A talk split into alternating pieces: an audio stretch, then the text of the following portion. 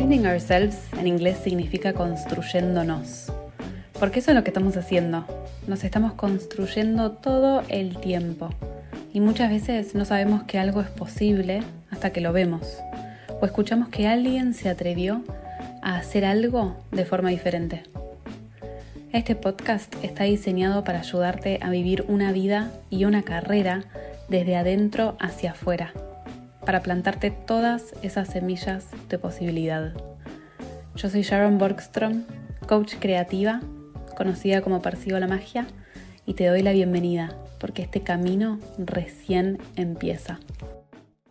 Buen día y bienvenidos a un nuevo episodio del podcast Chan. Estoy muy emocionada, pero antes de ir a nuestra conversación increíble con nuestra invitada especial, anunciar que si estás con ganas de empezar con coaching, este es el momento. Está abierta la convocatoria para los programas de tres meses o seis meses y todo está puesto en el link del episodio para más información. Y ahora sí, tengo el inmenso placer de compartirles esta conversación larga y tendida con Connie Curi. Connie es una artista argentina, en este momento radicada en Valencia, y por ahí la conozcas por sus ilustraciones esotéricas, sus ilustraciones más eróticas o con sus ilustraciones que tienen que ver también con la salud mental, la ansiedad y básicamente el mensaje que todos compartimos que es vayamos todos a terapia. A Connie la conozco desde chiquita y a mí me encanta su recorrido y me encanta que se haya tomado el tiempo para compartirnos acerca de cómo fue porque es un recorrido que cambió muchísimo. Ella empezó con su primer emprendimiento a los 17 años, un emprendimiento de zapatos, pero después también hizo otro emprendimiento de accesorios y algunas otras movidas que ya nos va a ir contando más en su propio recorrido. Y ahora es ilustradora hace varios años, muy consolidada y la verdad es que este camino que ella se fue inventando y creando paso a paso, a veces incluso sin referentes, fue súper eh, liderado por su propia creatividad. Es un caso claro de cómo el camino profesional no puede estar separado de lo personal, que es algo que estamos viendo cada vez más con todas las personas que van pasando por este podcast. Déjense inspirar por toda la experiencia que tiene Connie, que además nos la comparte con mucha apertura y mucha honestidad, hablando desde, por supuesto, quién es ella con su humor típico y con toda la generosidad que tiene para compartirnos acerca de su recorrido. Me encantaría empezar preguntándote acerca de cómo fue tu recorrido profesional. A ver, eh, yo siempre digo que empecé a ilustrar por necesidad. Yo venía de de tener una marca de accesorios que me duró un par de años, donde básicamente diseñaba todo, diseñaba, vendía, tenía un blog, sacaba las fotos. Arizona. Arizona, claro. Y antes de Arizona había tenido Cleta, que era la marca de calzados, donde también diseñaba, armaba los zapatos, sacaba las fotos, los vendía, todo. Entonces venía como de tener esos emprendimientos que siempre habían sido como muy creativos. O sea, era como que yo hacía cosas que tal vez no se terminaban de entender del todo. emprendimientos muy creativos, pero con pocas ventas, sinceramente. ¿Por qué decís que no se llegaban a entender? Porque, no sé, cuando hacía los zapatos, por ejemplo, me acuerdo que una vez eh, había hecho unos que tenían una plataforma toda forrada con una tela de frutillas, que era tipo una tela que se usaba para manteles. Y era como, tipo, para mí eran lo más, era tipo mis zapatillas con plataforma de frutillas. Y era como que a nadie le gustaba, ¿viste? pero para mí eran lo más, eran un objeto de diseño fantástico. Más allá que en ese momento, cuando yo empecé a hacer plataformas, tipo, no existían las plataformas en Buenos Aires. Es como que o te las comprabas en la Bond Street o eran ortopédicas. ¿y qué edad tenías? Necesito saber esto. O sea, ¿primer emprendimiento fue Queleta? ¿Fue en las plataformas? Sí, a los 17 años. 17 años. Sí, porque para, para egresar del colegio Waldorf tenés que hacer una tesis de fin de, curso y mi tesis fue eh, armado de calzados. toda la tesis sobre la historia del calzado, el diseño del calzado. Así que a los 17 empecé con ese emprendimiento y de hecho terminé la tesis con eh, varios pares de calzados diseñados y los vendí. Y cuando terminé el colegio, seguí con eso. O sea, me metí a estudiar diseño de indumentaria, que duré medio cuatrimestre en la UP. Me di de baja y seguí estudiando diseño de calzado.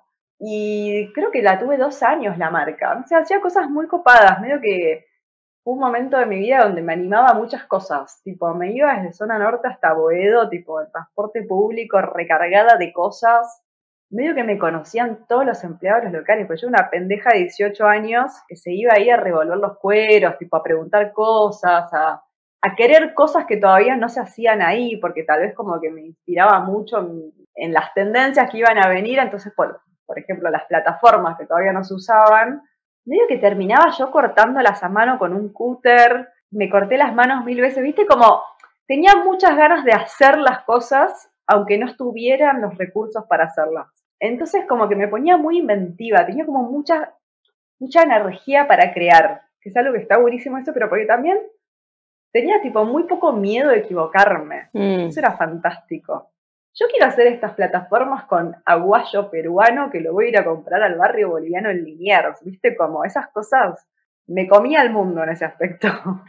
Empezó joven entonces, 17, 18. A los, sí, a los 17 terminando el colegio y a los 18, 19, 20 creo que seguí. Y yo en ese momento pintaba, como que siempre había pintado acrílico sobre tela pero lo hacía como muy por hobby.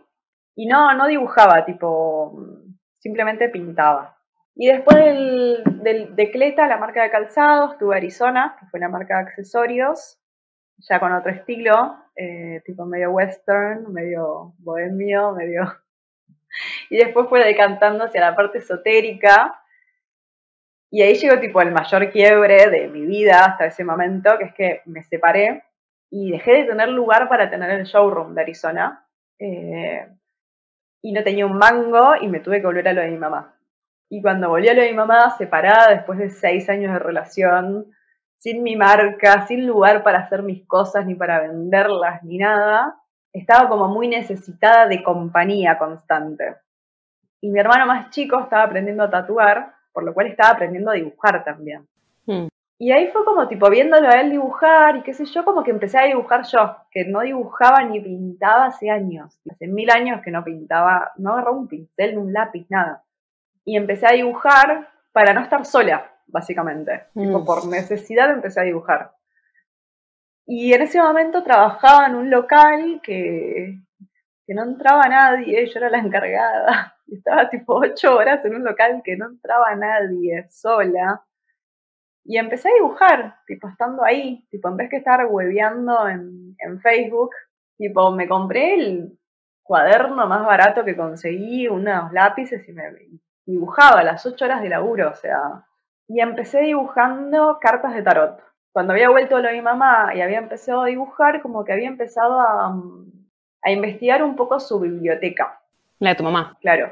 Y como mi vieja había estudiado astrología cuando yo era chica, se había copado y se había comprado un montón de libros, que no solo eran libros de texto, sino también como enciclopedias y cosas que reunían muchas ilustraciones antiguas.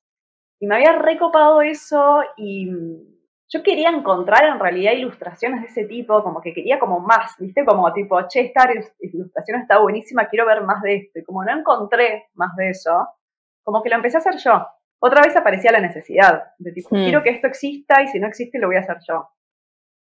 Y ahí empecé con toda la parte más esotérica y en ese momento no estaba tan en boga como estaba hace un par de años. Pensemos en años.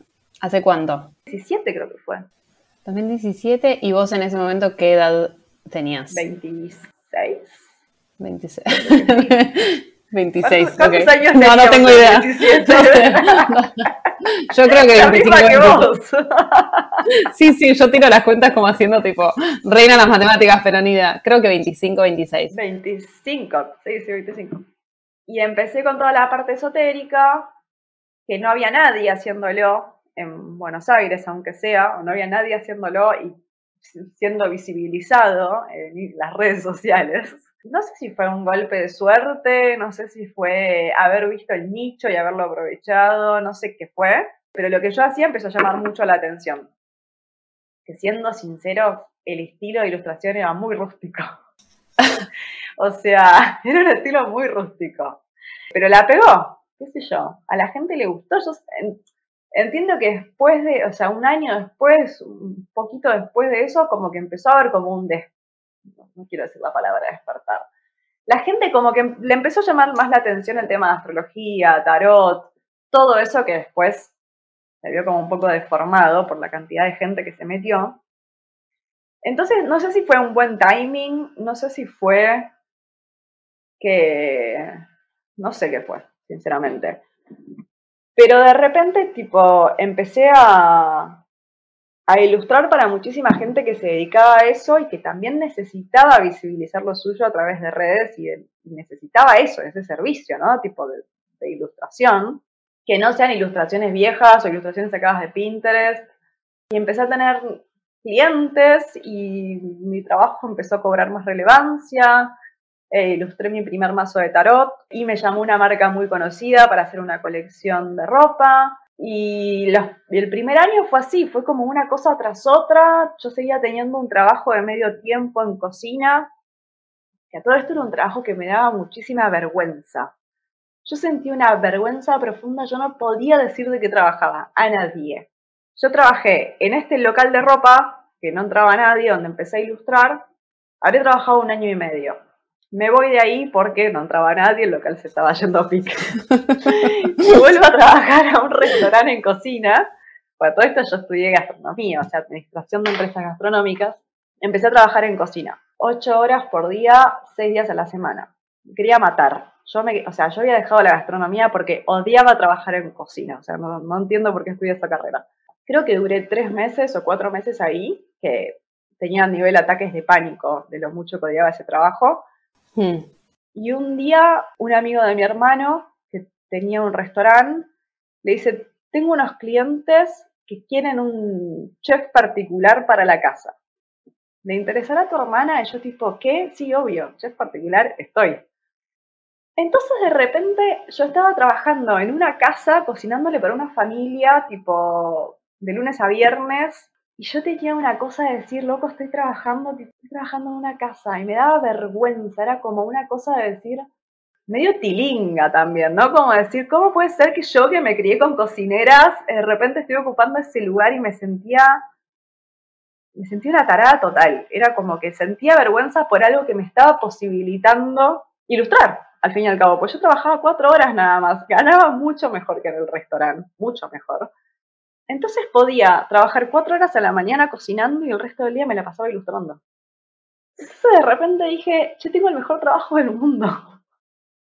Y fue como decir, qué loco haber atravesado esto que me sacó tanto de, mi zona, que me hizo tipo enfrentarme tanto con, con una vergüenza absurda, ¿no? Como una vergüenza de clase, mm. básicamente.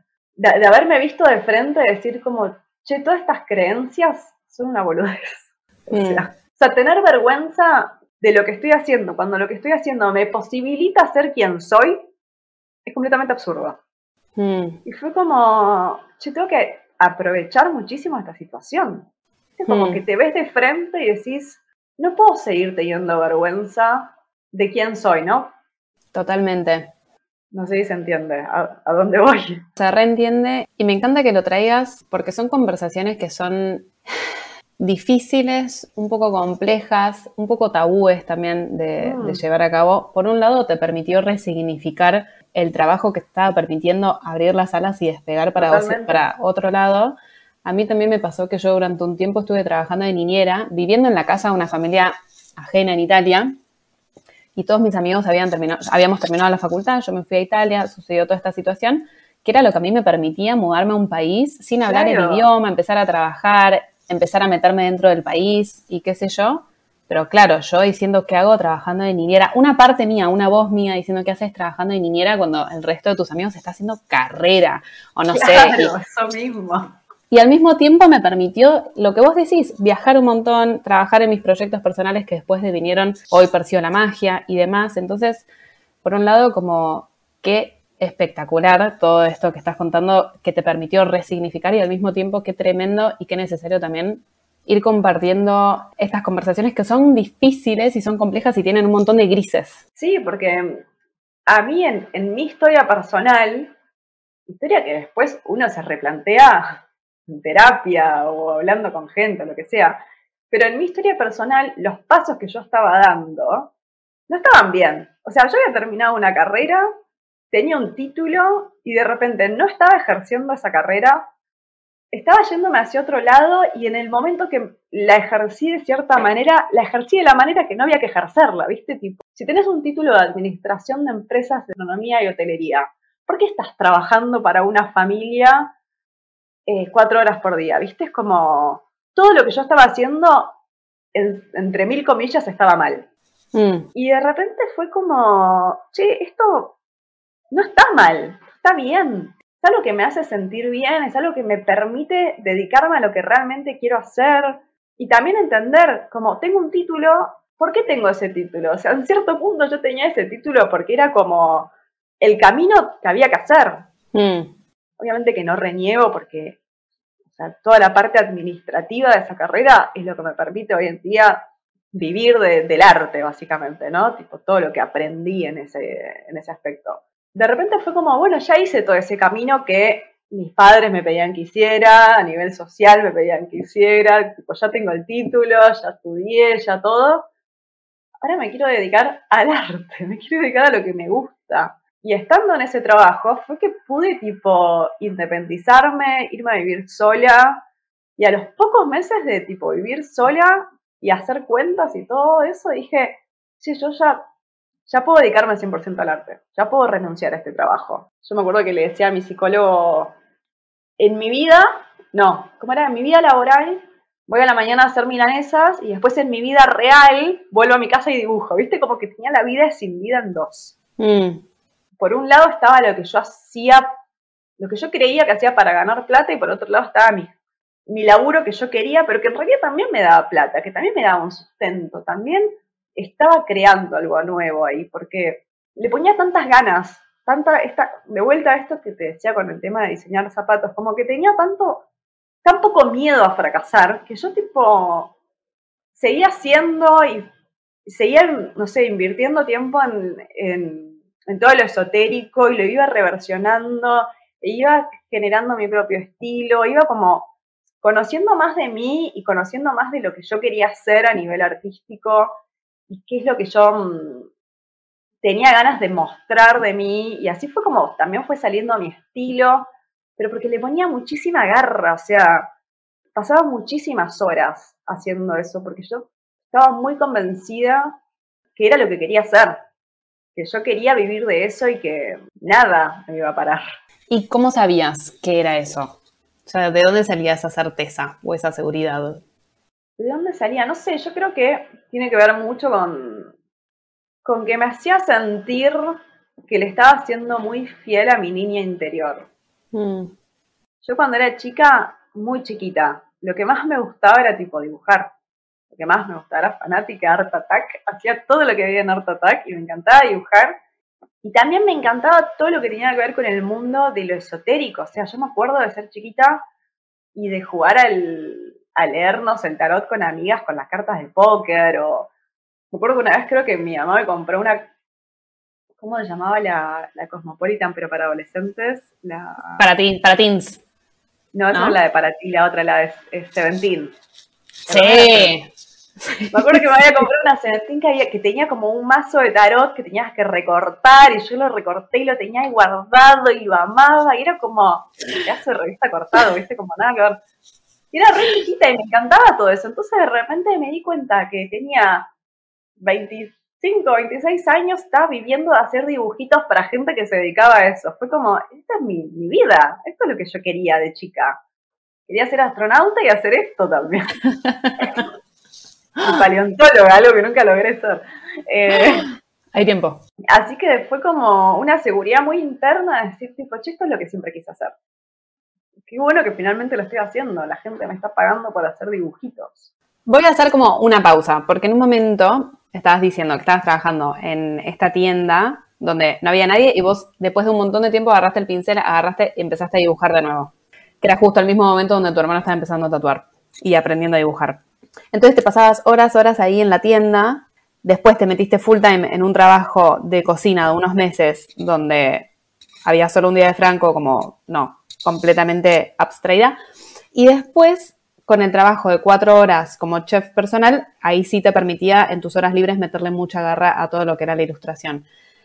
Mi pregunta es, ¿cómo fue ese proceso de empezar a retomar, dibujar por vos misma después de tantos años y empezar a compartirlo? Fue muy tremendo porque primero cuando empecé a dibujar de vuelta dibujaba horrible. Dibujaba horrible. Cuando era más chica no dibujaba, sino que pintaba. Y ahora por primera vez estaba dibujando, o sea, no sé, de hecho creo que empecé con unas Bic, o sea, con lo más random que había, ¿viste? Como con una virome, mi tiempo libre, lápices, lo que sea. Eh, entonces dibujaba muy feo. Pero también había algo de dibujar feo que hacía el estilo. Por eso te digo que el estilo era muy rudimentario. Pero porque estaba. No era porque era un estilo en sí mismo, era porque era lo que me salía. Pero a la vez había algo de. O sea, venía de separarme, venía de volver a vivir a lo de mi mamá, viste, que tipo, todo con, con todo lo que eso significa. Que es tipo, che, fallaste, fallaste como adulto volviste a lo de tus viejos. Tenía 25 años. Sí.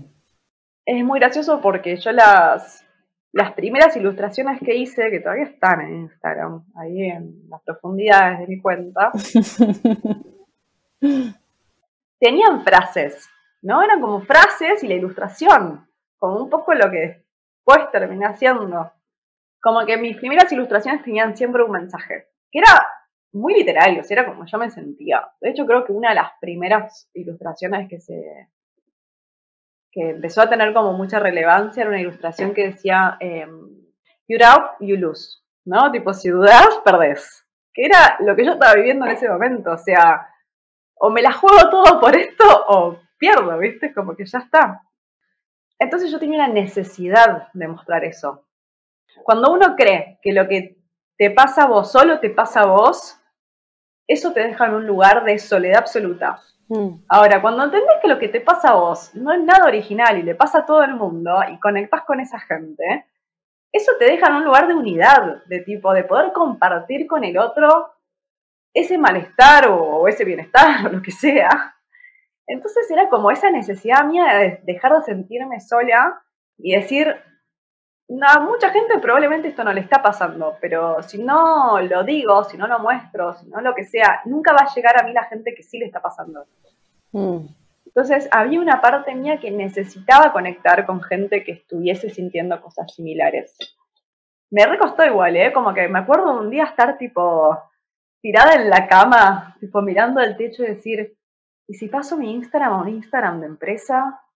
Y si pongo una publicidad, viste, como ni siquiera sabiendo qué es lo que quería, pero sabiendo que quería compartirlo. Hmm. Y es muy gracioso porque en ese camino de empezar a dibujar y empezar a compartir ilustraciones, con una duda absoluta, porque era, ok, me la rejuego, pero había una parte mía que tenía un miedo al rechazo, ¿no? Pero también cuando estás medio medio en esos momentos de crisis donde estás completamente roto en un montón de aspectos, te deja de, de importar el que dirán y es simplemente instinto de supervivencia. Hmm. En esa de publicar ilustraciones y qué sé yo, me acuerdo que un día eh, estaba volviendo de trabajar y mm, estaba en el colectivo y se sube un ex compañero del colegio. Y me dice, che, qué copado lo que estás haciendo, que estás subiendo a Instagram, qué sé yo. Digo, ay, sí, es que, me acuerdo que le dije, quiero ser ilustradora. Y él me mira y me dice, ¿qué hace un ilustrador? Y yo tipo me quedé como, tengo ni idea qué hace un ilustrador. Como... yo no tenía ni idea, pero yo quería ser ilustradora, ¿viste? Como... Y me la quedé mirando y le digo, ¿qué dibujo? ¿Viste? Como... Sin saber absolutamente nada. Tipo, no tengo ni idea, pero lo voy a hacer igual. Y creo que a partir de ese momento, literalmente esa conversación en un colectivo abriendo el trabajo fue como el norte, de decir como, bueno, ok, necesito saber qué hace un ilustrador para poder hacerlo. Y ahí también surgieron un montón de cosas, de decir como, no voy a ser ilustradora hasta que ilustre un libro, no voy a ser ilustradora, un montón de metas absurdas, porque yo ya estaba siendo ilustradora, ¿viste? Como... Entonces en ese punto entendí que yo quería hacer dibujos para cosas, no sabía para qué. Yo quería hacer dibujos, quería dibujar, quería vivir de hacer dibujitos. Y fue fluyendo un poco ahí en ese aspecto, no sé, el estilo, como continuamente poniendo de mí o poniendo de mis experiencias personales para ir buscando qué decir o cómo mostrarlo. Empecé con estas ilustraciones que tenían frases y después como que me fui a un lugar donde solo eran dibujos y de hecho, claro, como yo no había estudiado nada relacionado al arte, ni al diseño, ni nada, yo era como que me refaltaba el saber cómo comunicar algunas cosas, ¿no? Es como, mm, tipo, yo re quería hacer una ilustración que comunique tal cosa y no sabía cómo hacerlo. Entonces un día dije a la mierda, le meto una frase. Tipo, ya está, meto una frase en la ilustración. Y ahí fue cuando de repente me di cuenta que había vuelto al principio. Había vuelto mm. al punto de partida y dije, tipo, che, esto es lo mío, esto es lo que a mí me gusta.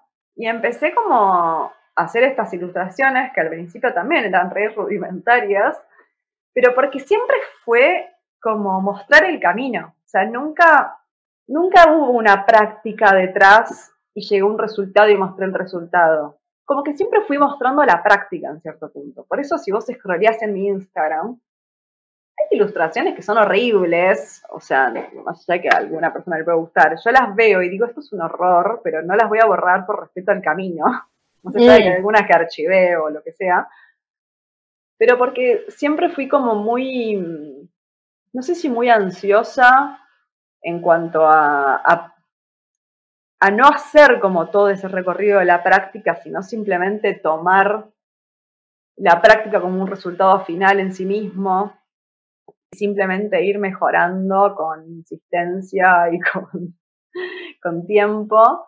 Y, un poco ahí se fue dando mi estilo, como esta cosa de, me está pasando esto, quiero decirlo, eh, se me ocurrió esta frase, voy a hacer la ilustración que siento que tenga que ver con esta frase.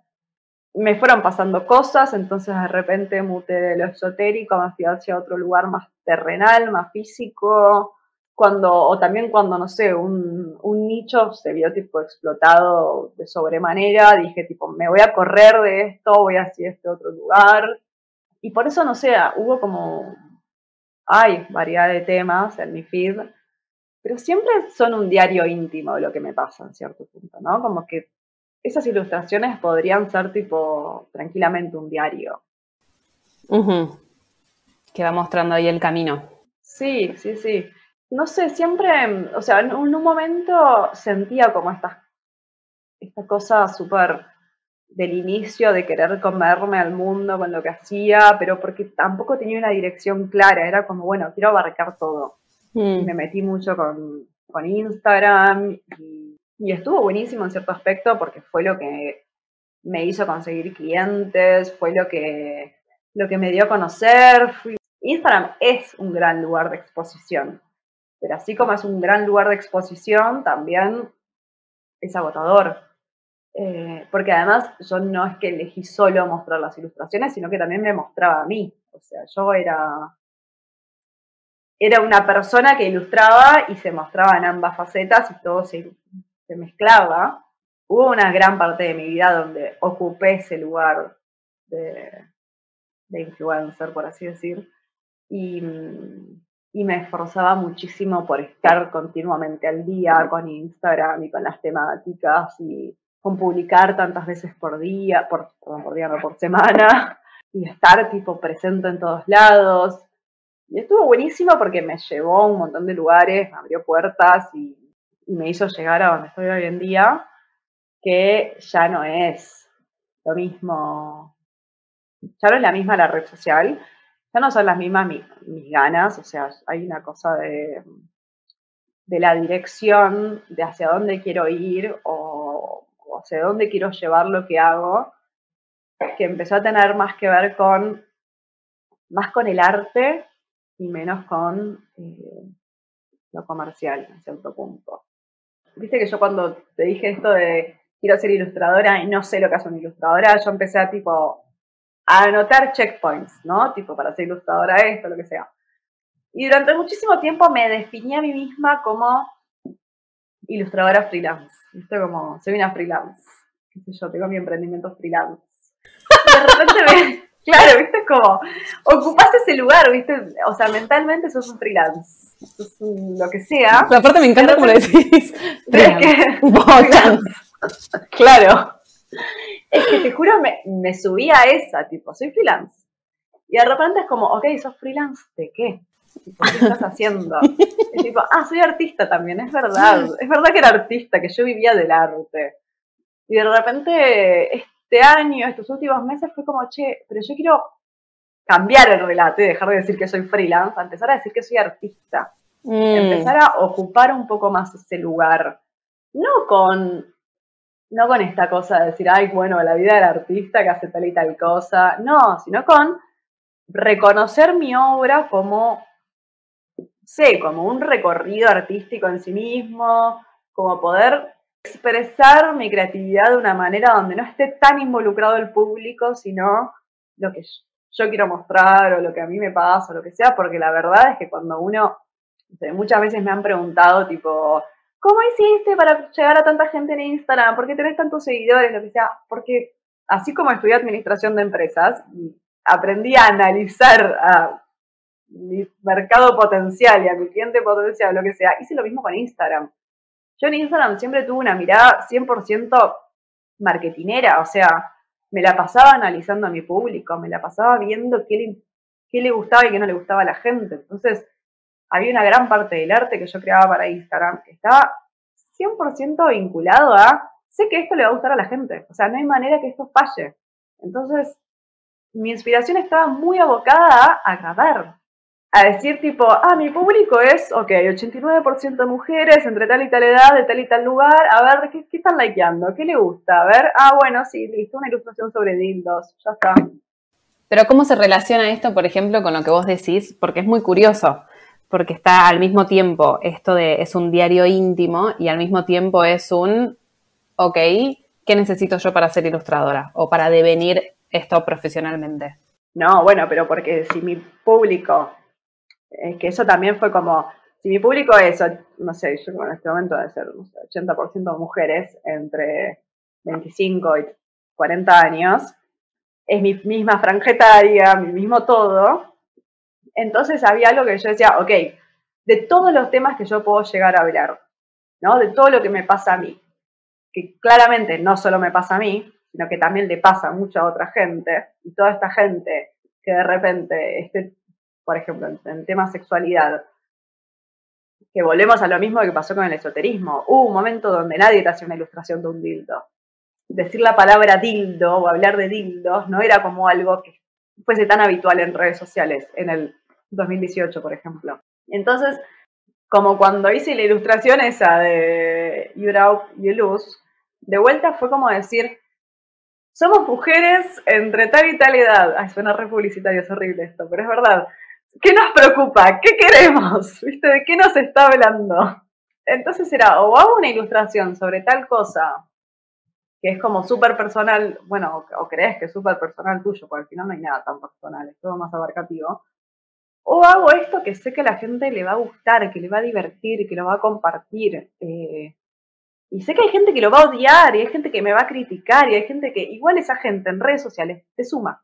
O sea, en redes sociales hasta si sabes resistir el hating, eh, tipo, te suma tanto como el amor en cierto punto. Mm. Porque obviamente si son es en menor proporción que. Esperemos que sea menor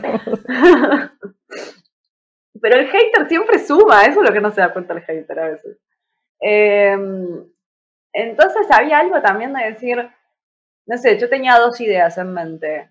Eh, la idea uno era sobre, no sé, eh, confían las vibras, la gente miente, los dildos no, no sé cómo era, algo así. O sea, idea uno era esa, idea dos era sobre vivir solo, la soltería o lo que sea. Y era como, bueno, si a la gente le va a causar más gracia a la idea uno, o sea, mi público, la gente que me sigue a mí, se va a sentir más identificado con la idea uno, tal vez. Entonces siempre había como un elegir en función de lo que sabía que iba a gustar. Eso si haces marketing o si querés publicitarte o lo que sea, es ideal. Ahora, cuando eso se mezcla con la creatividad, cuando eso empieza a ocupar la mayor parte de tu tiempo creativo, empieza a ser un poco polémico, porque entras en un lugar súper, o sea, te, te volvés súper comercial en cierto punto. que igual, qué sé yo, no sé, son redes sociales, o sea, el que crea que las redes sociales es un campo de juego donde todos somos amigos y nadie te quiere vender nada, no está viendo claramente las cosas.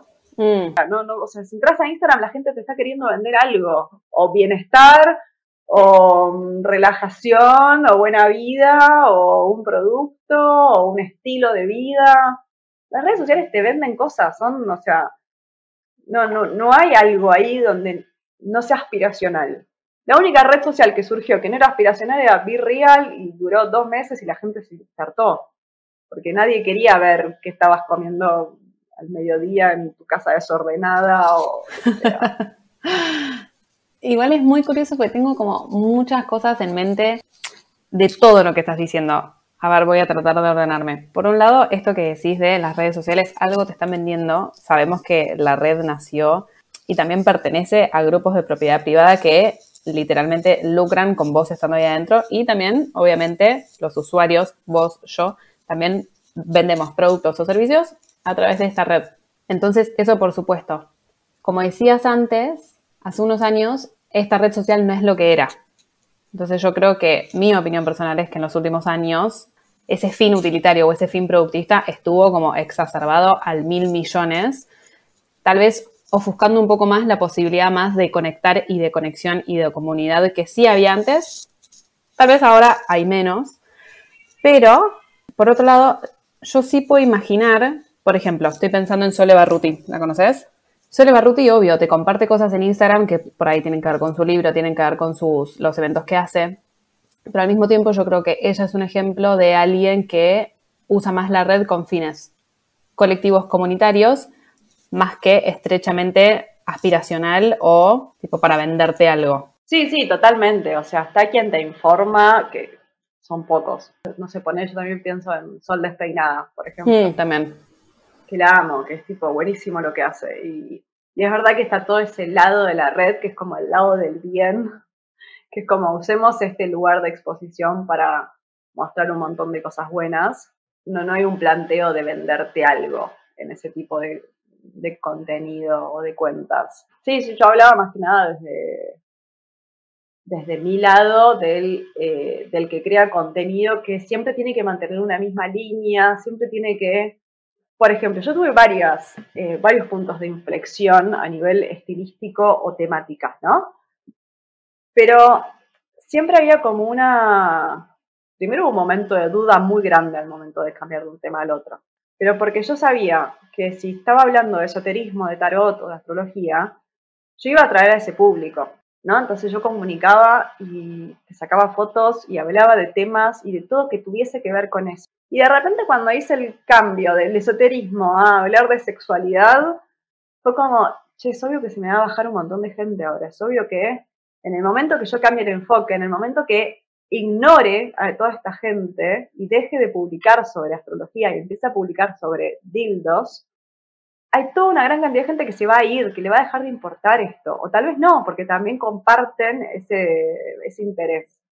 Entonces ahí como que haces el cambio de enfoque y empezás a publicar y a compartir cosas que van en torno a lo que le va a interesar a esa gente, pero porque armás el relato en función de lo que sabes que le va a gustar al público porque necesitas que estén enganchados a tu contenido, porque necesitas que, si yo voy a publicar mañana algo sobre, sobre sexualidad, qué sé yo, tiene que haber un relato armado en función de eso. Tengo que haberte enganchado por A o por B en, para que lo que yo vaya a publicar tenga un contexto, tenga un sentido. Mm. Entonces, como que toda tu comunicación se empieza a dirigir hacia enganchar a la persona con lo que estás haciendo no sé, si yo soy una creadora de contenido, que no me dedico a la ilustración, sino que me dedico a, no sé, a sacar fotos, a, lo que sea, ¿no? Pero si yo, mis clientes tienen que ver con el mundo del arte o con el mundo del diseño, y todo el tiempo te voy a estar hablando sobre cosas similares, no te voy a hablar, tal vez sí, pero la línea no se tiene que ir tan lejos, o sea, no, no te voy a hablar de, algo súper random. Te puedo mostrar interés, me, interesa la ecología porque soy una persona íntegra, y esto tiene que ver con mi mundo y con mis intereses, pero el 80% del contenido va a ir siempre dirigido a que vos te quedes en mi cuenta, que vos vuelvas a mi cuenta. Entonces, la ilustración que yo hice el lunes te tiene que haber gustado y la ilustración que hago el miércoles también te tiene que gustar y después te posteo un montón de cosas o hago un montón de historias que hablan de la misma temática. Y todo se va centrando tanto en el público, tanto en que le gusta al otro, que en cierto punto es como tu creatividad es, o sea, vive en función de agradar. Estás continuamente poniendo el foco en que al otro le guste lo que haces para que se quede en tu Instagram, para que vuelva, para que le dé like, lo comparta, lo guarde, se lo mande a otra persona, te adore, te manda un mensaje y te diga te amo, te vea en la calle y te diga te amo, viste, te abrace, porque todo en las redes sociales te tiene que enganchar, o sea, ¿por qué seguimos cuentas que aunque no sean creadores de contenido, se brinden información importante y valiosa? Porque no se van tanto del eje. Sole Barruti te comparte sobre alimentación, sobre ecología, sobre se indigna con los políticos de turno por las políticas que hacen. Siempre vas a volver porque sabes que es la fuente que te va a dar toda esa información. Si se va mucho más allá, ¿sabes la cantidad de gente que se me bajó de Instagram con el tema del crochet? No, ¿en serio? y sí, obvio, pasé de estar en culo y mostrar dildos a tejer. Tipo, te fuiste de tema, ya está, eso es lo que voy, ¿entendés? En el momento que dejas de publicar contenido que sigue la línea del relato que, te, estás vendiendo, la gente se baja. Ya está.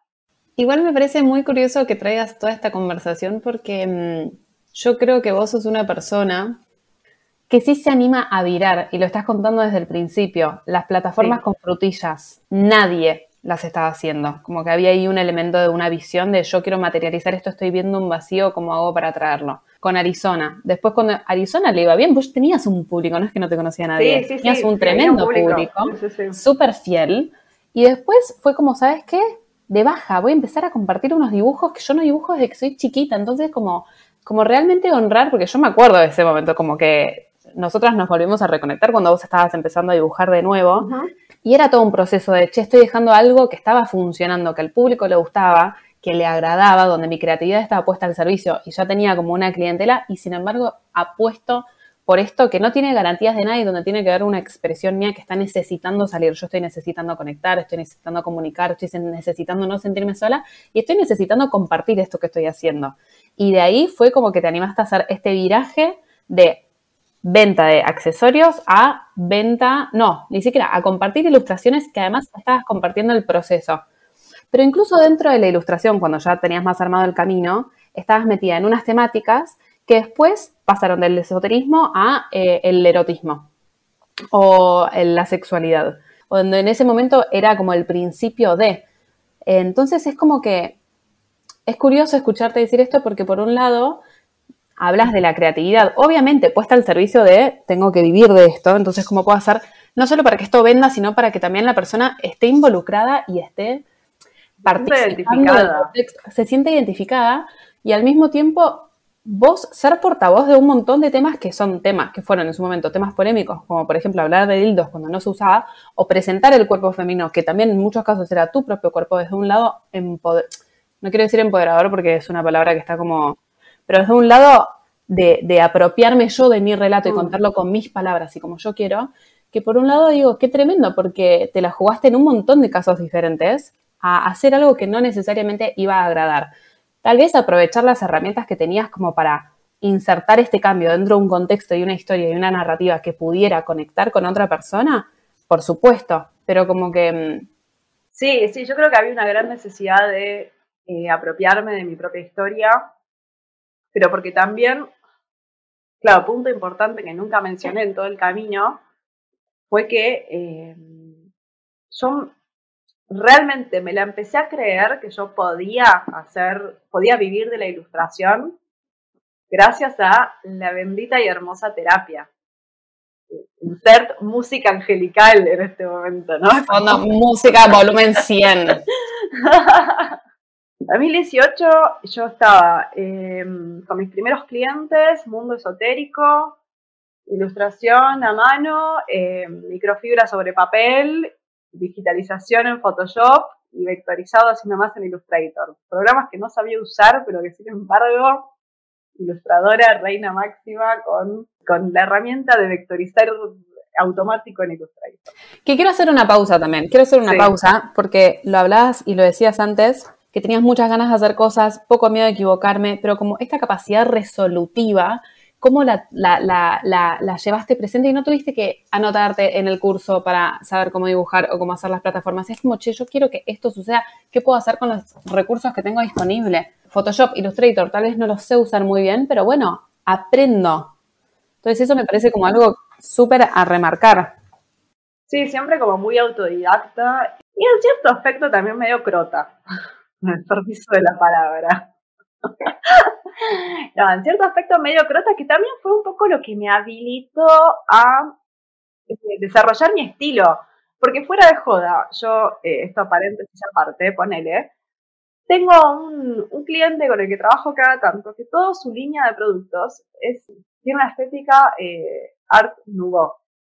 Pero también tiene una estética de las publicidades de los 30, 40, que si vos las ves, tienen como una distribución rara. O sea, las tipografías, la ilustración, como que es raro cómo está distribuido. Y yo que nunca estudié diseño gráfico, no estudié nada afín a eso, no estudié lettering ni nada, tal vez por imitación de ese estilo, porque es lo que yo quiero lograr, me la juego y te meto el lettering en cualquier lado, te achico, te alargo la letra y la gente que sabe del tema mira eso y dice esto es un horror. Pero por esa misma ignorancia académica, que después este, este cliente que tiene toda su línea Art Nouveau, con toda su comunicación basada en ese estilo, no consigo que un diseñador gráfico se lo haga, porque el diseñador gráfico, con todo su conocimiento, conocimiento gráfico, te dice, esto está mal, esto no se hace así.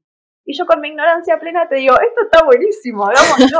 Entonces hay algo de la crotez de no haber aprendido las cosas a nivel académico que también te permite o sea, ser resolutivo y, poder acceder a otros lugares donde no hay tanta cosa de esto se hace así porque tal lo dijo que se hace así. Sí. Como ser un poco más libre en ese sentido, que no te voy a decir que hay veces donde digo, che, estaría bueno haber estudiado algo relativo a esto porque tal vez me facilitaría las cosas.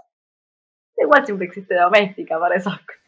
Sí, es que tiene que ver con otra forma de estudiar y también como una de, las, una de las cosas que más vemos dentro del mundo académico, que de nuevo, si tienes la posibilidad y si eso es lo que te sirve, excelente, pero ¿Cuánta gente estudia Bellas Artes? Sabe después, sabiendo cómo pintarte realmente al óleo con todas tus mm. sombras y hacerte un retrato 3D, pero después de tanta práctica sobre la técnica en sí, no hubo tanto énfasis en la mirada, en bueno, qué es lo que querés comunicar. No, y además cuando más conocimiento tenés sobre un tema, también como más te aleja en cierto punto. Te puede acercar, ¿no? Te puede acercar desde lo teórico. Pero si estás adorando, esto punto de vista personal, ¿no? Pero si estás adorando la técnica de los grandes maestros y lo estudiaste a fondo y podés ver la relación y no sé qué cosa, ¿dónde te deja eso vos parado? Sos mini, sos mini, es como, a mí me daría pánico, tipo, de repente agarrar un pincel y saber que nunca voy a ser tan grande como ellos, ¿viste? Como, mm. si, si toda la técnica y si toda la, toda la parte académica se pone en un lugar de las cosas se hacen así o no se hacen, bueno, no se hace, listo, chao, me dedico a otra cosa. Pero eso tiene que ver conmigo, ¿no? Con mis inseguridades, tal vez, que en muchos aspectos decidí solucionar las cosas de manera autodidacta y como a mí me parecían. Y en algunas cosas me resultó y en otras cosas no, ¿eh? O sea, hay cosas donde la he pasado mal a nivel de estar tipo al borde de las lágrimas, no, al borde de las lágrimas, llorando en crisis, diciendo, le devuelvo la plata, le devuelvo la plata a este cliente, no me interesa hacer esto, no quiero diseñar un logo nunca más en mi vida porque no sé hacerlo, viste, como también eso, decir, che, me metí en una que al final tipo, nada, estoy aprendiendo mientras lo hago, a veces no es el camino más cómodo aprender mientras lo haces. A veces hubiese, deseado tener un mentor y tener alguien que me esté corrigiendo y que me ayude y que me diga esto sí, esto no, tipo esto te va, esta herramienta te va a solucionar la vida. Lo conseguís en, no sé, gente que hace lo mismo que vos, al fin y al cabo, podés intercambiar dudas y, y hablar con otras personas que se dedican a lo mismo. Qué sé yo, son distintas maneras de llegar a un resultado similar. De todas formas, hoy en día no sé, hay gente que yo miro su laburo y sé que sé que son personas que se formaron muchísimo, tal vez en una tarea en particular, no sé, en el lettering o en pósters o lo que sea, digo, wow, esto es fantástico, esto es tipo, es algo que me parece de otro mundo y, y es como que digo, claro, esto es lo bueno de formarse también, que podés llegar a cosas que, que son fantásticas y que está buenísimo, pero también está buenísimo poner el foco en una cosa, ¿no? Yo repensé en un momento meterme a estudiar diseño gráfico. Y después me dije, tipo, no, pero ¿para qué? O sea, es como muy amplio. No sé si quiero tener todo eso. O sea, no sé si quiero. Sé, como que dije, no sé, sigo en esta, sigo bombardeándola, haciendo cursos de doméstica, practicando, viendo qué sale, qué no sale. Me frustro muchísimas veces, pero muchísimas veces hago cosas copadas qué sé yo, o sea, el camino al aprendizaje es muy variado, no, es tan, lineal, y hay una única fórmula para todos. Me parece que ahí quiero recargar algo que decías antes de cómo también en la prueba y el error lo que hubiera sido un fracaso o un error fue lo que te ayudó también a vos a entender dónde estaba tu estilo y a fortalecerlo. Y después, número dos, mencionabas antes que esto de aprender haciendo, ¿no? Como que vos ibas haciendo y aprendías, pero incluso estando con un mentor o incluso estando dentro de una formación, también se aprende haciendo. Tal vez en, e, ese caso sería como más fácil porque estás acompañado em, y tal vez tenés un feedback más inmediato y tal vez de alguna forma u otra también más apañado, pero en las dos se aprende haciendo. Esos errores y esas como choques contra la pared van a estar presentes. Pero para, me estabas contando bueno, eso, había, eh, había recapitulado 2018, 2019 primeros clientes, esoterismo. En ese momento, siempre mi vida personal metida en el medio, me pongo en pareja de vuelta. Una relación un poco conflictiva, bastante. Yo tenía bastantes temitas que resolver internamente. Nunca había ido a terapia. Mi pareja en ese momento era bastante más grande que yo. En ese empezar a ir a terapia y seguir vinculándome de manera súper conflictiva, eh, hubo algo de, de mucho aprendizaje, muy a los golpes, horrible, no lo recomiendo, vayan a terapia antes de este tipo de situaciones. Y ahí fue cuando empecé a laburar muchísimo mi autoestima. Obviamente cuando, mi auto, cuando pude laburar mi autoestima también fue que me fui de este vínculo, ¿no? Porque había algo del crecimiento personal que ya no tenía que ver con seguir pasándola mal. Pero hubo algo del desarrollo de la autoestima que me permitió dejar de sentirme una impostora y empezar a sentirme una ilustradora, que, mm, es invaluable. O sea, yo realmente creo que si no hubiese sido por terapia me hubiese quedado en ese lugar de, de, sentir que me faltaban un montón de escalones para llegar a hacer lo que quería hacer, o que siempre iba a estar, el, o sea, que, que la meta siempre iba a estar un pasito más allá para mí fue muy importante en ese momento poder eh, empezar a sentirme valiosa, ¿no? Como que lo que yo hacía tenía un valor. Así que en ese momento, con todo el, autoestima como mucho más arriba, ¿no? Como, pero haciendo hincapié en el esto de autoestima, ¿no? De entender que, que, lo, que vos sos valioso, que lo que vos tenés para dar es valioso. Hubo un clic interno de que me empiece a importar un poco menos y empezar a, o sea, que me empiece a importar un poco menos la mirada externa de lo que yo tenía para decir y empezar a decirlo. Que en ese momento estaba un poco hater igual, era como que venía un poco frustrada. o sea, venía, me volví a separar y tenía, me había separado tan mal, tan mal, igual, pero lean en mi Instagram, se van a encontrar con estas ilustraciones también que me acuerdo que en ese momento, yo estaba como súper, súper herida y súper dolida por cómo había sido todo eso y todas las cosas que me había dado cuenta de mí misma, ¿no? Porque uno le puede echar la culpa al otro de, un par de cosas, pero en cierto punto, en, o en mi situación, la que elegía quedarse ahí también era yo, en ese momento de malestar dije, loco, lo único que me queda es reírme de mí misma, porque eh, no, no, no había otra manera de superarlo. O sea, tenía un montón de autoestima, tenía mi terapia, mis amigos, todo, pero la única manera de decir, chiquita arada, tipo en la que me metí, ¿para qué? De hecho, me acuerdo que en ese momento publiqué la primera ilustración que fue, por así decir, cómica, que era la de corazón de rolito, más frío que el corazón de tu ex, creo que algo así. Y era como esta necesidad de, de, reírme de mí misma, ¿no? Que también ahí apareció como la faceta del humor, no solo las frases, sino la faceta del humor de la única manera de sobrevivir a la realidad es riéndonos de todo esto que está pasando. Entonces, ahí también apareció mucho la faceta del humor, pero que ese humor solo podía llegar a través de, tener autoestima. O sea, nadie que, nadie que está mal consigo mismo se puede reír de uno mismo, ¿no? Tipo, si estás mal con vos, no te vas a reír de vos mismo porque no querés que nadie se ría de vos. Porque tu psiquis pende de un hilo, ¿viste? Como, tenés que estar, no sé, esto es súper personal, pero eh, tenés que estar como muy en paz con todos tus problemas como para poder reírte de tus problemas. Yo creo que también, y de nuevo opinión personal, cuando aparece el elemento del humor, es como que de repente estás en otro, en otro escalón. El hecho de que vos puedas reírte de vos mismo es como decir, ah, listo, ya no estoy tan metida en el drama. Es como que ya hubo ahí una, una evolución y es siempre como un, un signo increíble cuando aparece ahí la risa. Entonces ahí también el desarrollo de la autoestima fue muy, muy, muy clave. Y eso solo lo logré con terapia. Y fue tanto el desarrollo de la autoestima que dije, loco, yo no, o sea, en lo personal fue como, yo no puedo seguir con esta persona que no me valora. Fue como una gran fuente de inspiración toda esa separación.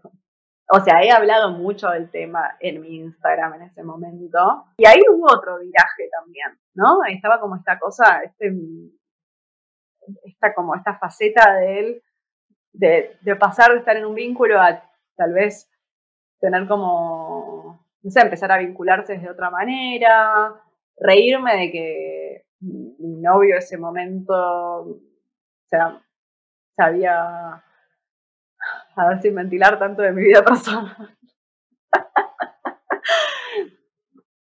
Eh, no, no, pero hay una ilustración que dice, eh, de los cuernos y de la muerte no, se, no zafa nadie, algo así, que resumía bastante bien como toda mi separación.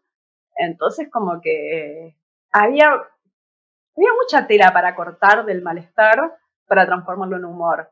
Y eso fue lo que hice por muchos años, ¿no? Como tipo, todo esto que me hace mal, que, que me hace sentir sola porque pienso que solo me pasa a mí, que soy una pobrecita, que solo que sufre sola en este mundo por este problema, y hacer la ilustración y darme y saber que había muchísima gente que estaba en la misma. Entonces, eh, sí, qué sé yo, es como que toda la parte instagramera tenía como estas dos facetas de mostrar quién soy, qué me pasa, eh, reírme de mí misma, pero a la vez saber que los problemas que yo tenía también, y más si las podía hacer a través del humor, eh, eran problemas como... Primero que eran problemas como súper livianos, problemas también medio colectivos en el sentido de que la gente de mi edad podía estar viviendo cosas similares y que no se estaban hablando en, tono, en ese tono de humor. Entonces como que también agarrar toda esa fórmula y explotarla en función de la comunicación en redes. Eh, y bueno, todo lo que hablamos anteriormente, de saber qué es lo que garpaba y qué es lo que no para hacer una ilustración y poder visibilizarse. Hmm. Me parece como que en esto que decías de transformar pues, los malos pesares en humor y en una forma también de, de, poder comunicar y conectar con otras personas y darte cuenta de que no estabas solas. Es muy hermoso, como es muy... como que hay una alquimia que está sucediendo. Y me encanta que vayas contando todo tu proceso porque me lo decías al principio, pero queda como súper en evidencia de cómo lo profesional está íntimamente ligada a, vos, tus búsquedas, los vacíos que vos notas y que querés rellenar, ya sea con la plataforma, con las horas de frutilla o con los accesorios esotéricos o con los dibujos de astrología o eróticos. Entonces me parece como que es una búsqueda recopada e incluso hablando de lo de antes, me parece que también, o sea, como que a mis ojos también sos una persona que educa un montón en las redes sociales. O le diste muchísima visibilidad al tema del erotismo y sobre todo al tema del erotismo de una mujer y al tema del erotismo con ciertos temas que eran tabúes y los hiciste de, de una forma que era con tu estilo y con tu humor que pudo contagiarse y llegar a un montón de gente y abrir un montón de ojos y poner temas sobre la conversación que tal vez de antes eran tabúes. Sí, es verdad eso. Nunca quise ponerme en el lado del educador, pero sí me gustaba la parte, de, siempre me gustó la parte de visibilizar.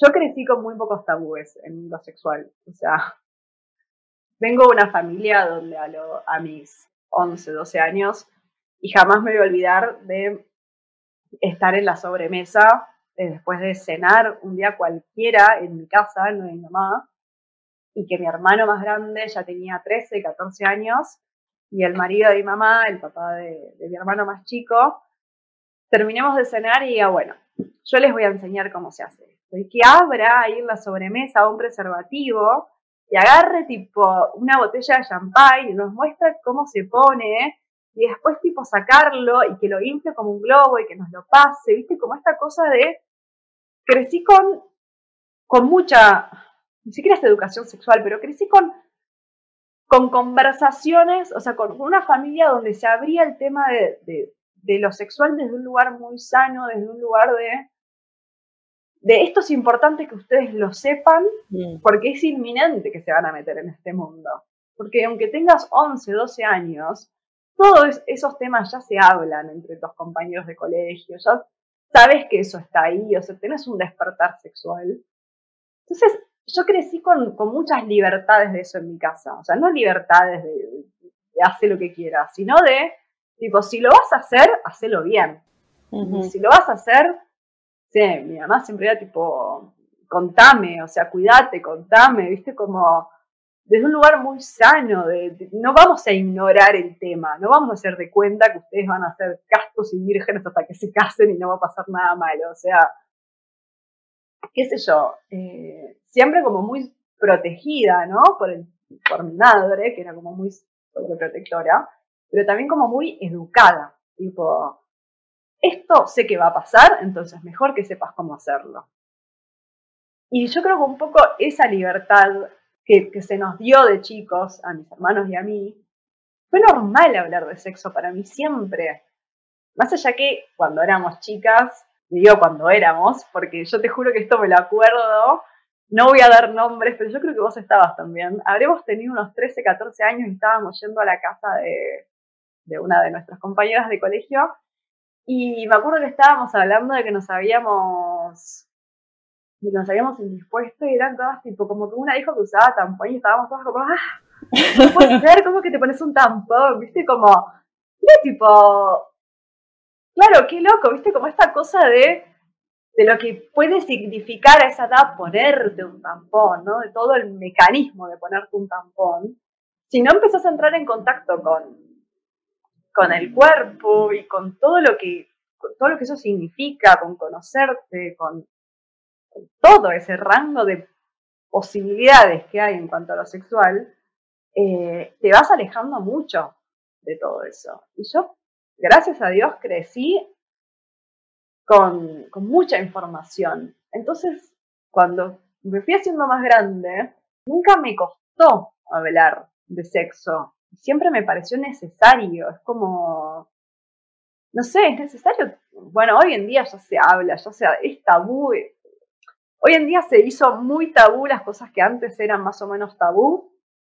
Tipo, todos pensamos que hablar de sexo ya dejó de ser un tabú, pero en el momento que mencionas alguna práctica que está fuera del sexo más hetero vainilla, como le dicen, es como que la gente se sigue espantando. O sea, hmm, el BDSM todavía no es como una cosa box populi que está todo bien. Es como sigue habiendo como cierta cosa de, de, de que la gente no termina de entender qué es algunas algún sector de la población. El sexo sigue teniendo su parte tabú.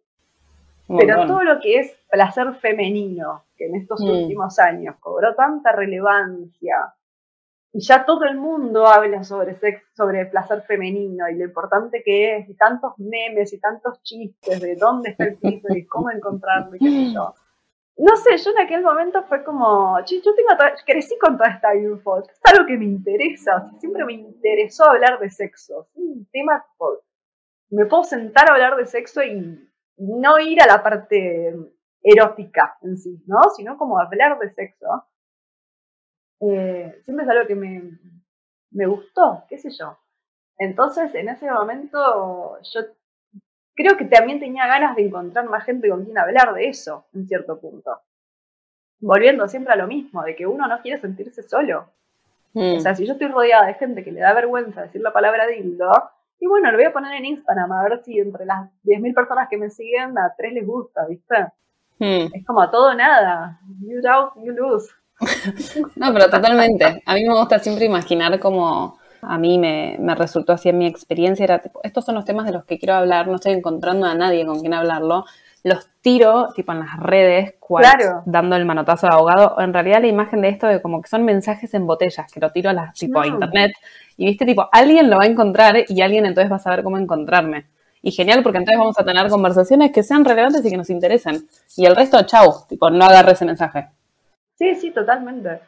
La primera ilustración que subí al tema me la rejugué, ¿eh? me acuerdo que estaba por, por salir a correr, creo, y la tenía la ilustración lista en el teléfono para subirla, y dije, tipo, estaba por empezar a correr y fue tipo, listo, publicar, y puse el teléfono en modo avión, corrí, qué sé yo, terminé de correr, desbloqueé el teléfono y fue como, ¡Ah! tipo, no sé, le había gustado a cantidad récord de gente en tiempo récord en mi cuenta. Y fue como, ah, listo, es por acá. Es por acá, se abrió algo. Se abrió algo, claro pero porque también, de, hecho me acuerdo que la subí y, mm, no sé, siempre como que lo que hablábamos antes, cuando vos la línea de comunicación es una, vas eh, tendiendo redes con algunas personas, con las que te, viste, el típico amigo de redes, que te responde cosas, que compartís contenido, qué sé yo. Y me acuerdo que cuando yo publiqué eso, la gente con la que yo venía entablando una amistad de, comunicativa, como que hubo gente que se sorprendió, tipo, no puedo creer esto, tipo, uy, boluda, pero la que se te viene con todo esto, y era como, ah, ok, esto está siendo disruptivo en mi línea de comunicación, está siendo súper disruptivo, porque la gente con la que, la gente que seguía esta, esta, esta línea de comunicación y de información y de contenido, la encuentra disruptiva. Ok, ¿qué va a pasar ahora? voy a perder seguidores, voy a ganar seguidores, voy a seguir esto, esto va a ser una cosa de una única vez. Entonces hubo como una cosa ahí muy, muy loca de decir como, ok, ¿encontré oro o me estoy hundiendo? ¿Qué está pasando acá? ¿Y qué elegiste hacer? Encontré oro. no, seguí, seguí esa línea que era divertida, a mí me causaba gracia, era picaresca, era como, wow, finalmente estoy pudiendo hablar de sexo. La primera vez que hice una ilustración de sexo anal fue como, ¡Ah! ¿Qué es esto? Tipo, yo jamás me planteé pensar que, iban a, iba a pensar mi familia, jamás me detuve a pensar, tipo, qué iban a pensar mis hermanos, los amigos de mis hermanos, ¿qué me importa? Yo quiero hablar de sexo anal, yo quiero hacer esto. Y había una gran parte de mí que venía medio... Yo soy una persona que en el momento que le decís que no puede hacer algo, es tipo, bueno, estás dando el puntapié para que encuentre la manera de hacerlo y te cierre el pico. Y yo venía un poco resentida de mi relación anterior, que una frase que me quedó grabada de, por vida, espero que algún día se vaya, terapia, ayúdame, eh, fue algo así como, me acuerdo que él me dijo, ¿cuándo te vas a conseguir un trabajo de verdad? ¡Chan! Imagínate. No, no, no, no, claro, además, uff, no, ah, no. Yo, creo que en ese momento mi cabeza dijo, ¿qué? Desafío aceptado. Eh, entonces, como que cada vez que yo tenía como un mini, una mini victoria con ese tipo, en ese aspecto, a nivel estilístico, a nivel comunicativo, a nivel lo que sea, era como, tengo que seguir por acá. Era tipo, casi un vicio, ¿viste? Como decir, este es mi trabajo, este es mi trabajo de verdad, ¿acaso no lo podés ver? este es mi éxito, estoy teniendo éxito. Es tremenda esa frase, creo que para muchos, sobre todo muchos que estamos freelance, o muchos que estamos como inventando un trabajo, inventando un trabajo diciendo como, tal vez armando un camino donde que es inexplicablemente mío, mm. así como vos estás mostrando la unión que hay en tu, en tu camino profesional y lo personal. Lo mismo en lo de los demás, a eso me refiero cuando armamos el camino, pero claro, se ve a veces tan confuso y tan como que estoy haciendo y tan no hay muchos referentes o no sé muy bien cómo explicárselo a la gente que está trabajando en lugares más tradicionales que te digan cuando te consigas un trabajo de verdad es como una de las dagas más profundas que podés darle y tan absurdas en el mundo de hoy, no tiene sentido, como que ya es algo obsoleto. No, totalmente. Dios. No, no, no. No, y de hecho, a mí me pasó mucho eso de decir, no tengo referentes. Los pocos referentes que yo tenía, que yo tenía era como referentes en un aspecto y después se iban, ¿viste? Era como, me interesa lo que haces en este aspecto, pero este aspecto ya no. no, no al final y al cabo no tenía nadie que hiciera lo que yo quería hacer. Hoy en día tal vez hay más gente, muchísima más gente, más visibilidad y más cuentas. Y de hecho yo hoy en día tampoco tengo muy claro qué quiero hacer.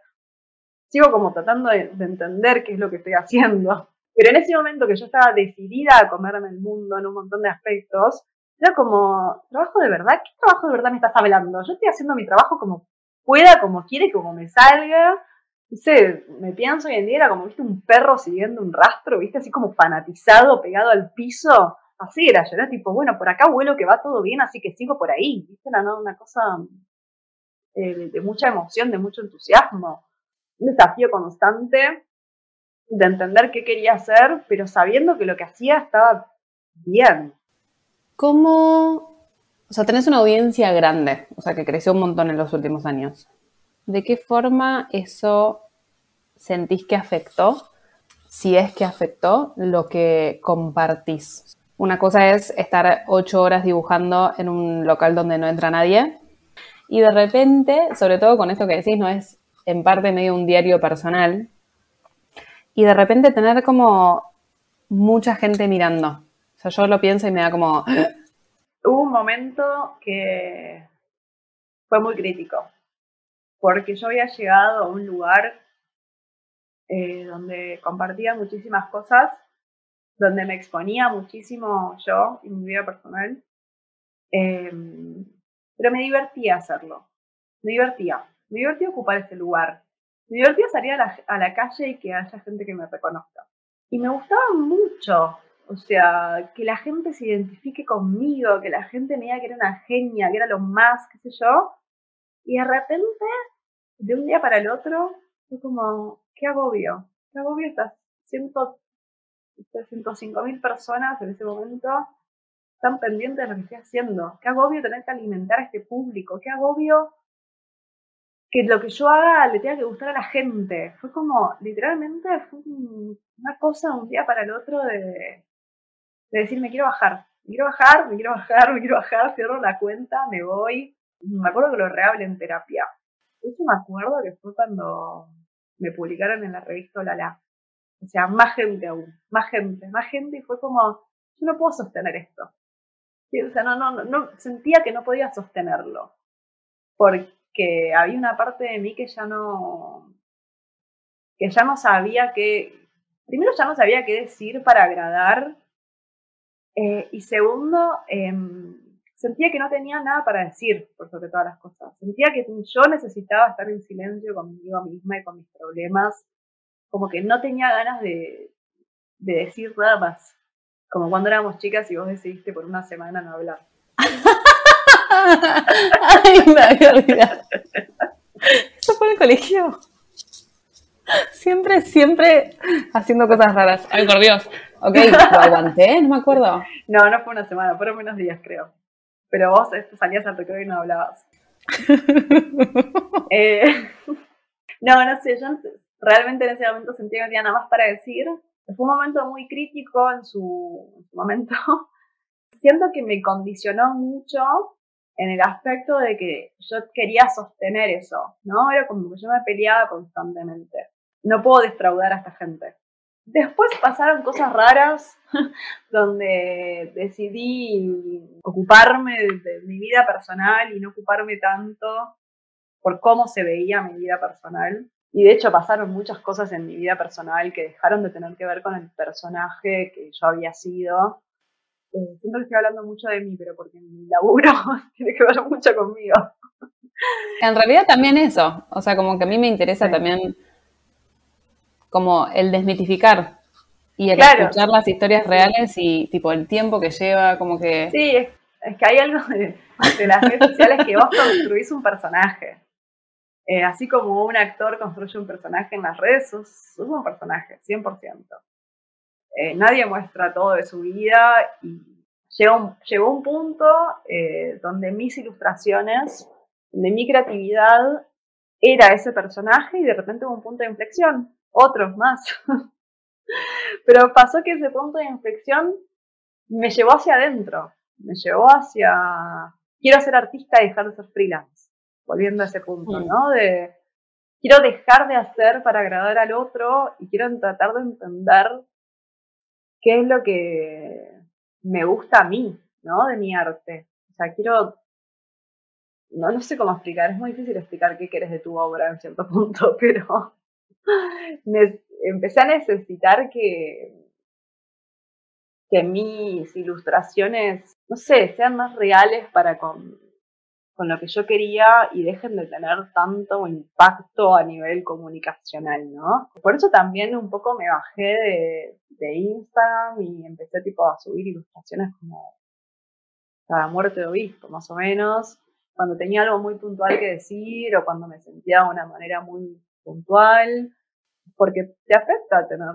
ciento, en este momento no sé ni cuántos son, 110 mil personas que te siguen, están esperando algo de vos, y cuando te salís de esa línea comunicacional, mm. eh, la gente te deja de seguir y por más, más allá de que hoy en día la verdad es que no me importa, realmente no me importa, o sea, yo en este momento estoy chocha, eh, tejiendo, o sea, es un hobby que me hace muy bien y que me hace sentir muy capa, como cuando hacía zapatos y me hacía mis propios zapatos, saber que me puedo hacer mi propia ropa, es fantástico. Está bien, dejé de ser ese personaje que... Es que ni siquiera es que dejé de ser, ese personaje está en otro momento de su vida, donde tal vez no me interesa estar tipo frente a cámara con un dildo de goma en la mano o mostrando el culo, pero porque estoy viviendo en un lugar que hace siete meses que hace frío y es imposible también conectar con eso. Y conecté con otra cosa, ¿no? Y, y es tan loco porque conecté con algo que casi que socialmente es tan opuesto a lo otro, es tipo tejeres de abuela, ¿viste? Como esa cosa, que es que, mm, no sé, en este tiempo que yo conecté con otra faceta de mi vida y que no sé ni qué estoy haciendo, ni hacia dónde voy, pero que quiero hacer, quiero que mi creatividad responda más hacia algo artístico y no algo tan comercial, es como que también en el sentido de redes sociales como que cambié un poco mi línea comunicativa, pero porque la creatividad la estoy invirtiendo en otra cosa que no tiene que ver con lo comercial. Y la gente, y ahí te das cuenta un poco de lo que hablábamos antes, de cómo la gente tipo se baja, ¿viste? Como a mí me interesaba consumirte de esta manera, no te consumo más si cambias tu forma de ser o si cambias esto. Entonces, un poco tener tantos seguidores te vuelve un producto, en cierto punto. Tus obras se visibilizan mucho, pero todo lo que vos haces o contás o lo que sea, si te importa eso, si te importan tus seguidores, siempre van a ser en función de, del producto, de lo que estás vendiendo o el servicio o lo que sea. Eh, y cuando te deja de importar y empezás a mostrar que estás tejiendo crochet y que haces historias re random o lo que sea y dejas que tu creatividad vaya hacia otros lugares, eh, bueno, tal vez un poco el camino ese que estoy queriendo hacer, que la creatividad deje de ser solo un producto y pase a ser algo más, un suéter, una ilustración que no subo, un, algo que escribo y nadie lo lee, no sé, es como que la creatividad va hacia otros lugares. Es muy curioso porque me estás diciendo esto y al mismo tiempo me acuerdo de que hace muchos años, cuando yo estaba en Italia, te estaba haciendo un video acerca de em, los multipotenciales y alguien que tenía, alguien me había escrito como que tenía ganas de hacer, no sé, eh, algo relacionado con el tarot, pero después quería virar a otra cosa. Que em, me acuerdo que charlé con vos y te pregunté, che, ¿qué onda? ¿Qué pasó con el... De nuevo, vos estabas recién empezando con, con las ilustraciones y digo, ¿qué onda el público de Arizona? Tipo, vos al virar, ¿siguieron o, o chau? Y lo que me dijiste en ese momento, a ver, ¿qué? ¿Qué quieres decir? Muchísimos siguieron, sí, sí. Tengo gente que me sigue desde Arizona.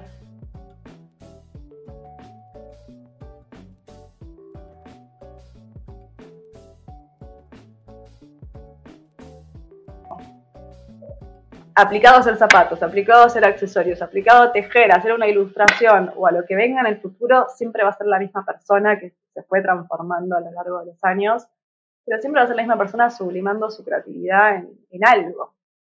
Eh, la creatividad es fluctuante, pero siempre viene de una, de una misma raíz. A mí hay algo en cuanto a eso que siento que siempre fue como la necesidad esta de crear cosas que no existían. Quería hacer los zapatos que, no existían, quería hacer los accesorios que no conseguía tal vez, quería hacer las ilustraciones que no veía en ningún lado, quería hacerme el suéter que, no conseguía o lo que sea. Materializar algo que, no estoy encontrando afuera. ¿Viste la gente esta que dice como está todo hecho? Me frustra un poco pensar que está todo hecho. Porque si está todo hecho, es tipo, ¿qué más voy a hacer? A mí, que soy una persona que le gusta hacer cosas que no existen, es como que cada vez que escucho esa frase se me parte un poco el corazón. Pero ya te puedes dar cuenta por tu propio recorrido que no aplica para vos.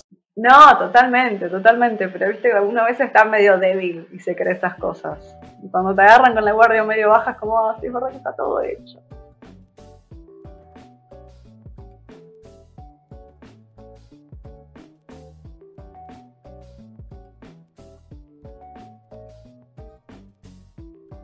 Y si te gustó este episodio, no te olvides de compartírselo a todas las personas que necesitan escucharlo para que estas conversaciones se sigan expandiendo cada vez más. Yo soy Sharon Bergstrom y esto es Building Ourselves Podcast. Puedes encontrar más acerca de mí y de mi trabajo en persigolamagia.com o en Instagram arroba persigo la magia.